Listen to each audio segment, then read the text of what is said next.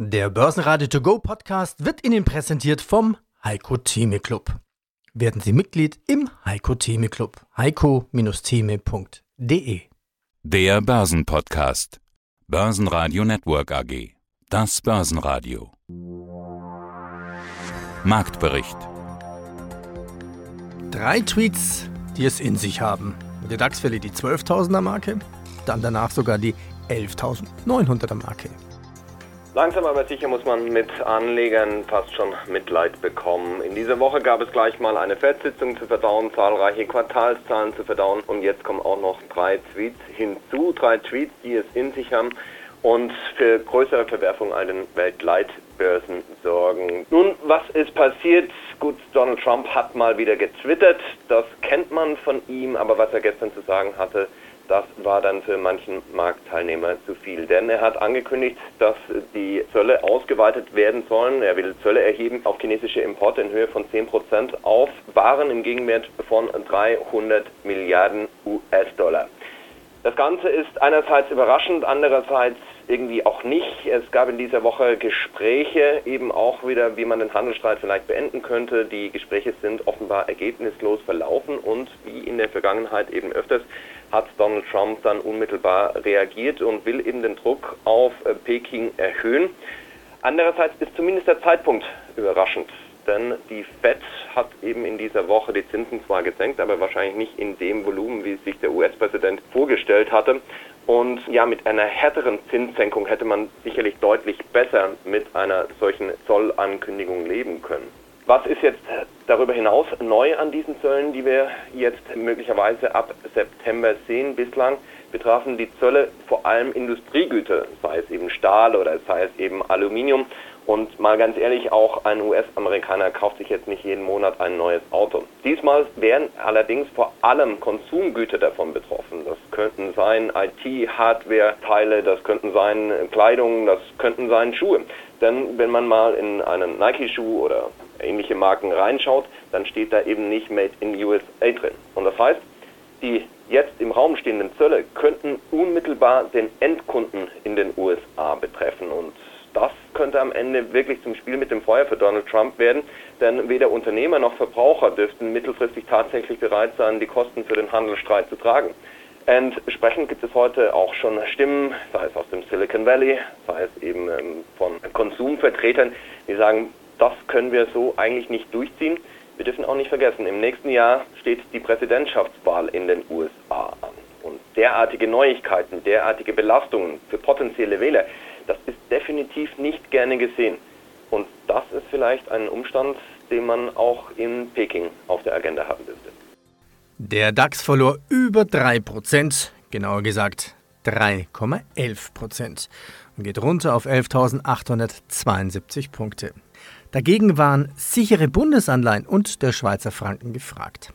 Das drückt die Rendite der zehnjährigen deutschen Staatsanleihe auf ein neues Rekordtief von minus 0,0502 Prozent. Also nochmal, Bundesanleihen erstmals bei minus 0,5 Prozent. Verrückte neue Welt. Aus dem Börsenradiostudio heute Peter Heinrich. Sie hören auch meine Kollegen Sebastian Leben und Thomas Zuleg von der Euwax. Sie hören heute Ausschnitte aus dem Interview zum Beispiel mit Sascha Flach, Zertifikatehändler von der ICF Bank am Frankfurter Parkett. Im aktuellen Rücksetzer nachkaufen mit Bastian Bosse. Vonovio zu den Halbjahreszahlen. Trump will China höllenmäßig besteuern mit Uwe Wiesner. Trumps Zölle, Rezession, Brexit. Was heißt das jetzt für uns? Für den DAX? 11.800? 11.600? 11.200 oder 10.000 XXX? Die Frage geht an Andreas Hörkamp. Und die langen Interviews gibt es natürlich in der Börsenradio Mediathek. Sascha Flach ist mein Name und ich arbeite hier für die ICF Bank im Zertifikatebereich auf dem Parkett in Frankfurt. Ja, wir, wir können ja auch mal die herausgreifen, die, die richtig gut laufen. VW zum Beispiel. Ja, eine VW, die hat sich trotz aller Unkenrufe doch ganz gut gehalten. Und um mal von der VW und den Automobilen wegzukommen, komme ich doch dann mal lieber zu einer Adidas. Die ist ja jetzt auch mal ein Hingucker schlechthin. Ich meine, die hat in den letzten Jahren 60 Prozent hat die gemacht. Aber da muss man dann halt natürlich auch erwähnen, dass die ja ein Aktienrückkaufprogramm hat seit März 2018 und die dürfen bis Mai 21 3 Milliarden Euro in eigenen Aktien investieren. Das ist mal eine Hausnummer. Bisher hat sie erst 1,25 Milliarden investiert, das heißt, da ist noch Potenzial da. Und die Aktie steht auch trotz des schlechten Marktes heute bei 285. Wir haben heute Morgen oder gestern Abend nochmal einen Alltimer gesehen von 290, 93. Also mein lieber Mann, das ist schon interessant. Die drei da vorne ist nicht mehr, nicht mehr weit weg, ne? Genau, also ich sag mal, die wollten sie dann doch nochmal versuchen zu erreichen. Gut, das passt jetzt gerade nicht in das Marktumfeld, aber ich meine, das ist ja auch unterm Strich eine gute Aktie. Die hat jetzt äh, eine Dividende von äh, 3,85 Euro. Aufgrund des äh, hohen Wertes von der Aktie hat sie halt nur eine äh, Dividendenrendite von 1,38 Prozent, also immer noch besser als der Markt und ein anständiges KGV von 28. Und man muss halt auch mal sehen, was die für ein Wachstum hingelegt hat. Also im Jahr 2016 14 Prozent, 2017 10 Prozent und jetzt 2018 immerhin noch 3,3 Prozent. Auch wenn jetzt der Chef von der Adidas ein bisschen in die Suppe spuckt und halt auch sagt, ähm, bisschen langsam und ein bisschen Fuß vom Gas, weil er warnt ja auch, dass gerade so eine kleine Übersättigung von den Fußballfans da noch mit reinfließt. Das heißt, da sehen wir jetzt wahrscheinlich auch nicht mehr so eine große Steigerung in den Umsätzen, aber das ist ein gesundes Unternehmen und das macht eine gute Arbeit. Als ich am Freitagmorgen in den DAX geschaut habe, beziehungsweise in die Tabelle der Unternehmen, habe ich einen Wert ganz vorne gesehen, nämlich Vonovia. Auch da kamen ja Zahlen. Kommt die gute Stimmung daher? Naja, was heißt gute Stimmung? Die gute Stimmung ist natürlich auch bei Vonovia schon wieder verflogen. Das ist aber am heutigen Tag nicht unbedingt weiter erstaunlich. Dennoch kann sich die Vonovia zumindest noch halbwegs ordentlich behaupten, liegt nach wie vor im Plus, ist wirklich einer der wenigen Werte im deutschen Leitindex. Ja, der in den vergangenen Monaten doch immer wieder stark kritisierte Vonovia-Konzern hat eben, wie du gesagt hast, heute ebenfalls Zahlen vorgelegt, wie der DAX-Konzern bekannt gab. Laufen die Geschäfte weiterhin sehr gut, was vor allem auf steigende Mieten sowie Zukäufe im Ausland zurückgeführt wird. In den ersten sechs Monaten des laufenden Jahres legte das operative Ergebnis nach Zinsen und Steuern im Jahresvergleich um immerhin knapp 13 Prozent auf nun 609 Millionen Euro zu. Und ja, das dürften die Aktionäre heute durchaus gerne hören. René Hoffmann, Leiter Investor Relations bei der Vonovia. Herr Hoffmann, über Ihre Darstellung in der Öffentlichkeit haben wir ja schon verschiedene Male gesprochen. Damit meine ich nicht, wie Sie sich selbst darstellen in der Öffentlichkeit, sondern wie Sie von Teilen der Öffentlichkeit, Medien, soziale Medien und so weiter wahrgenommen werden, nämlich oft angefeindet. Wohnen ist etwas Persönliches und Intimes und sie sind nun mal das größte Wohn- und Immobilienunternehmen in Deutschland. Jetzt kommen noch zwei politische Debatten hinzu seit unserem letzten Gespräch, nämlich Enteignung und Berliner Mietendeckel. Herr Hoffmann, zu Ihren Aufgaben zählt ja eben auch diese Darstellung nach außen, die ich gerade angesprochen habe. Wie gehen Sie mit der aktuellen Debatte um? Ja, wir versuchen uns der Debatte zu stellen und uns einzubringen, denn eins ist klar, weder eine Enteignung noch ein Mietendeckel lösen das Problem. Das kann man allerdings nicht einfach abtun und sagen, das ist unrealistisch und führt am Problem vorbei. Man muss die Sorgen schon ernst nehmen. Sie haben es gesagt, wir haben in den letzten Gesprächen vor allem beim letzten Mal darüber gesprochen. Wohnen ist eben ein besonderes Produkt, nicht eins wie jedes andere, das wahrscheinlich neben Sauerstoff und Nahrungsmitteln den Menschen am meisten am Herzen liegt, zu Recht. Und deswegen muss man die Sorgen der Menschen ernst nehmen. Menschen haben Sorgen, dass sie in der Stadt, in der sie leben möchten, wenn sie dort versuchen hinzuziehen oder wenn sie innerhalb der Stadt versuchen umzuziehen, haben sie die Sorge, dass sie keine neue Wohnung auch nur annähernd zu dem Preis finden, den sie aktuell bezahlen. Das kann man nicht einfach abtun, der Diskussion muss man sich stellen, aber nicht über einen Mietendeckel und nicht über eine Enteignung. Das Berliner Mietengesetz läuft in die völlig falsche Richtung. Es löst das Problem nicht, denn das Problem sind zu wenig Wohnungen. Es verschlimmert das Problem. Das Investitionsklima in Berlin wird sich bei einem Mietendeckel weiter verschlechtern. Neubauaktivitäten werden voraussichtlich zurückgehen. Das haben übrigens inzwischen auch städtische Wohnungsgesellschaften in Berlin und die Genossenschaften erkannt und öffentlich kritisiert. Und eine tragfähige, eine nachhaltige Lösung besteht aber doch genau darin, mehr Wohnraum zu schaffen. Das heißt, eine drastische Regulierung von dieser Tragweite wird genau das Gegenteil bewirken und dazu führen, dass weder neu investiert wird, noch dass in die Gebäudesubstanz investiert wird. Das widerspricht dann wiederum nicht den Klimazielen und den erforderlichen CO2-Einsparungen. Wir alle reden von Fridays for Future. Frau von der Leyen hat den Klimaschutz als oberstes Ziel als neue Kommissionspräsidentin ausgerufen. All das wird nicht funktionieren bei einem Mietendeckel und insofern stellen wir uns dieser Debatte und versuchen immer wieder dieses sehr emotional geführte Thema auf eine sachliche Ebene, eine lösungsorientierte Ebene zu bringen und wir leisten gerne unseren Beitrag. In diesem Jahr bauen wir bis zu 3000 neue Wohnungen, darunter auch viele im sozialen Wohnungsbau, sprich für Mieten von 6,50 Euro. Absolut bezahlbarer Wohnraum. Das ist ein Lösungsansatz, der unseres Erachtens in die richtige Richtung führt. Polemische Diskussionen über Enteignungen und politische Harakiri-Manöver wie ein Mietendeckel sind leider genau der Falschweg. Und dann haben wir in dem ganzen Trubel der Woche auch noch die Berichtssaison. Auch am Freitag kommen da nochmal Schwergewichte, kann man sagen. Denn auch aus dem DAX kommen noch Unternehmen dran. So die Allianz. Wie waren denn hier die Zahlen?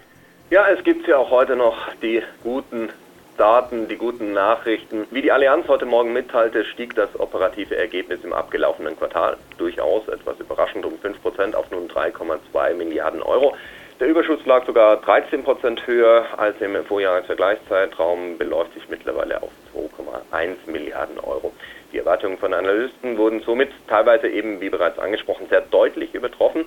Und im Gegensatz zum allgemeinen Trend konnte die Allianz-Aktie zumindest heute im frühen Handel leicht zulegen, aber mittlerweile kann sich auch die Allianz-Aktie nicht mehr dem allgemeinen Trend entziehen. Aktuell in Stuttgart 1,24 Prozent schwächer. Und ja, grundsätzlich muss man allerdings auch sagen, jetzt kommen die ersten technischen Analysten, die sagen, ach, das ist vielleicht gar nicht mal so schlecht, denn das könnten durchaus Einstiegskurse sein, denn die Allianz-Aktie ist so seit ja, Ende Mai, Anfang Juni wieder in einem Aufwärtstrend.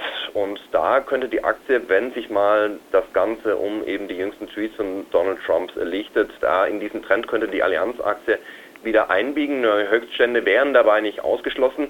Die Analystenstimmung könnte ebenfalls ihren Teil dazu beitragen, denn es gibt aktuell gleich 13 Kaufempfehlungen für die Allianz-Aktie. Diesen 13 Kaufempfehlungen steht gerade mal eine Verkaufsempfehlung gegenüber. Erst heute Morgen gab es eine ganz neue Kaufempfehlung bzw. eine Kaufempfehlungsbestätigung, wenn man so möchte, für die Allianz-Aktie von JP Morgan Chase mit einem Kursziel von 223 Euro. Alphabet ist jetzt das reichste Unternehmen weltweit und stößt damit Apple vom Thron. Der Bayer Großaktionär Christian Strenger bereitet wegen der umstrittenen Monsanto-Übernahme einen Antrag auf Sonderprüfung bei Gericht vor. Die Bayer-Aktie verliert 3%. Die deutschen Autohersteller haben sich im Juli in den USA überwiegend sehr positiv geschlagen. Daimler verkauft plus 23 Prozent mehr Autos, BMW plus 4,7, Porsche plus 23 Prozent, Audi plus 0,8, VW plus 12,8 Prozent. Da stellt man sich die Frage, warum gab es dann eigentlich Gewinnwarnungen? Bastian Bosse von der BRW AG, Vorstand der BRW AG. Kann man sich auf die Notenbankpolitik verlassen? Auf die schon, ja. Es war vom Markt erwartet worden, dass die Fed die Zinsen senkt zum ersten Mal seit rund zehn Jahren. Ja, das ist passiert. Aber das löst ja das eigentliche Problem nicht. Jochen Stanzel von CMC hat bei uns im Programm gesagt, die Börsen sind schlechter, weil die Zahlen schlecht sind und die Zahlen sind nicht schlecht, weil die Fed die Zinsen nicht gesenkt hat, sondern auch da ist ja dieser Handelskonflikt die eigentliche Ursache für diese ganze Misere, in der wir gerade sind. Also kann und muss die Notenbank da irgendwas tun und ist das überhaupt angebracht? Also wir haben uns schon schwer damit getan, dass die Notenbank jetzt diesen Schritt gegangen ist. Das erste Mal also jetzt seit zehn Jahren wieder die Zinsen auch ein Stück weit gesenkt hat. Denn notwendig war das aus unserer Sicht nicht. Ganz im Gegenteil, man hat dann ein Stück weit auch dem, was Donald Trump bereits vor einem Jahr angekündigt hat, Folge geleistet. Er wollte ja damals bereits eine Zinssenkung, er wollte jetzt eine stärkere Zinssenkung. Er hat sie mehr oder weniger bekommen. Die Notwendigkeit dafür besteht aber auch nicht. Wenn man mal alles, was in vergangenen zwölf Monaten an Presseberichterstattung, an negativer Presseberichterstattung über diesen Handelskonflikt dort offenbar wurde, wegwischt und nur mal den Blick auf das Wesentliche richtet, das heißt die Unternehmenszahlen, ja, sind ja gerade wieder in der laufenden Berichtssaison, dann würde man das gar nicht merken. Dann würde man eben sagen, okay, es gibt einzelne Branchen, denen geht es gerade nicht so rosig, wie es ihnen vielleicht in anderen Situationen gegangen ist. Aber das Gros der Gesellschaften berichtet doch sehr solide. Und da laufend etwas hineininterpretieren zu wollen, es könnte doch alles schlechter werden, es könnte doch, es könnte doch, ja, theoretisch ist das immer möglich, aber normalerweise erleben wir seit Jahren eine Besserung und keine Verschlechterung. Das heißt, Unternehmen noch einmal, da hatten wir uns oft schon darüber ausgetauscht, sind nicht starr in ihrem Handeln, sind nicht starr in ihrem Denken, sondern können ja flexibel auf sich ändernde Rahmenbedingungen reagieren und tun das bisher zumindest auch recht erfolgreich. Was auch immer in den Fokus rückt, wenn wir über die USA sprechen, ist natürlich der Dollar. In unserem Fall ist es der Euro-Dollar, das Währungspaar, das wir uns anschauen. Auch da könnte es ja recht spannend werden. Wie sieht es da denn gerade aus?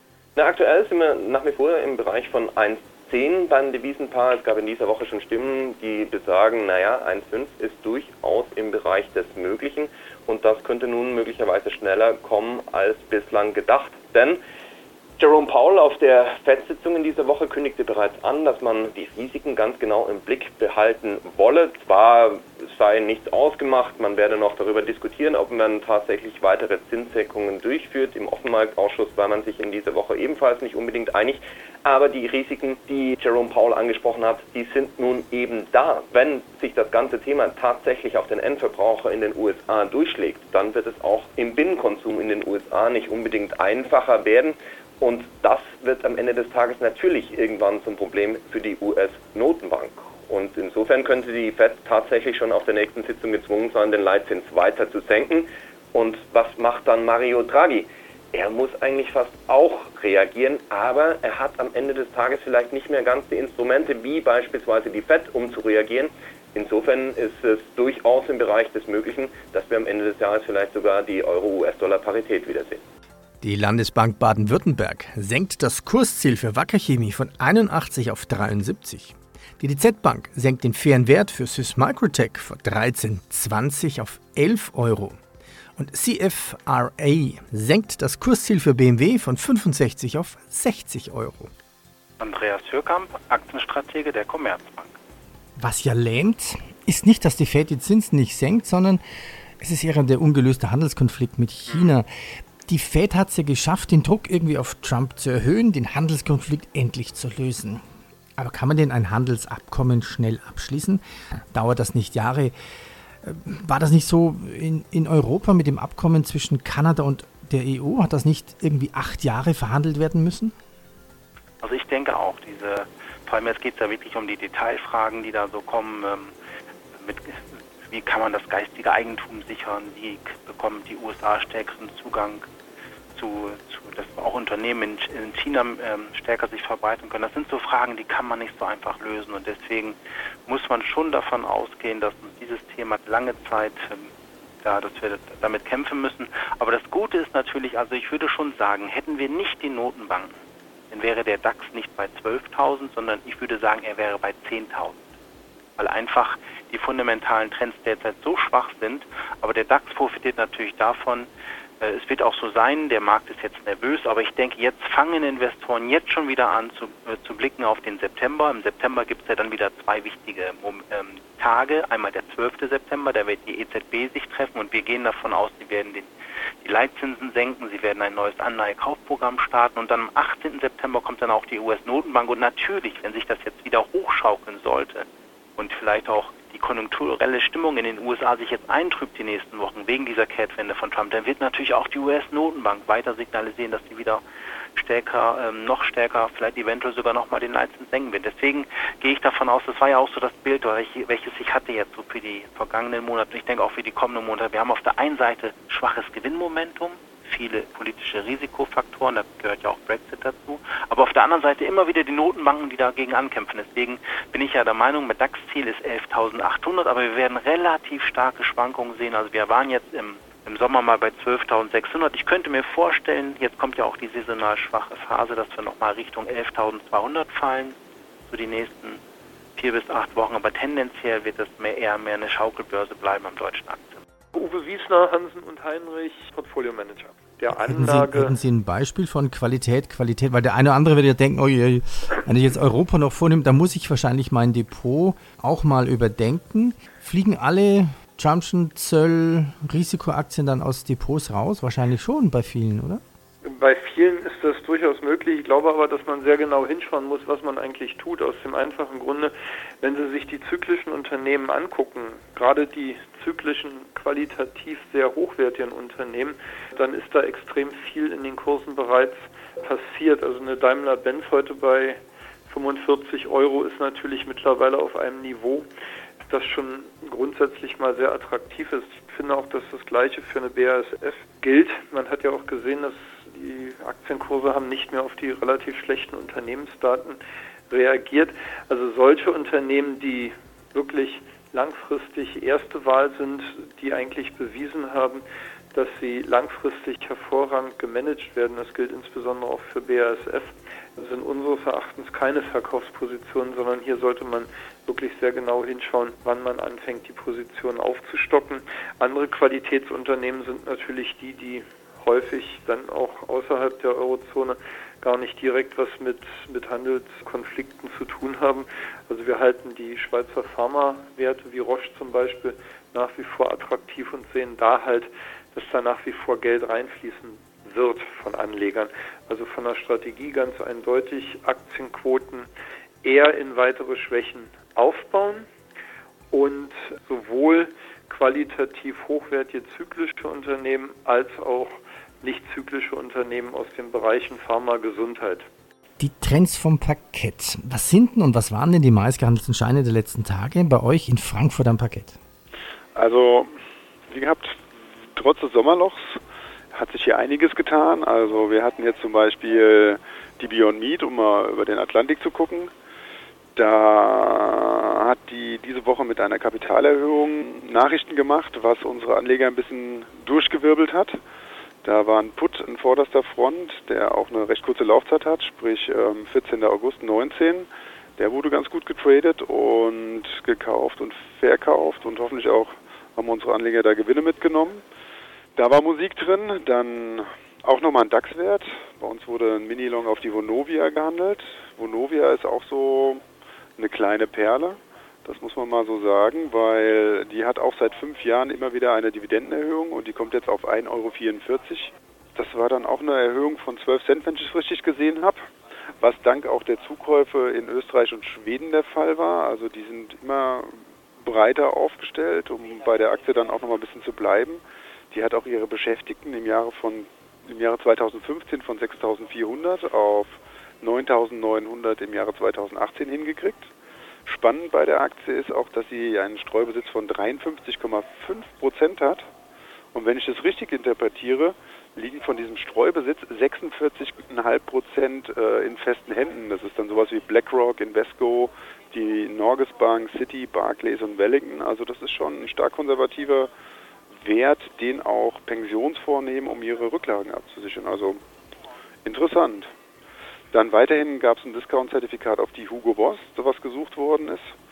Das Ding hat ein Cap von 52 und eine Rendite per Agio, wenn die Aktie so bleibt, wie sie ist, von ungefähr 8% und eine Laufzeit Dezember 20. Also das könnte ein ganz guter Festgeldersatz bleiben, sollte die Aktie sich so stabilisieren und halten, wie es im Moment ist.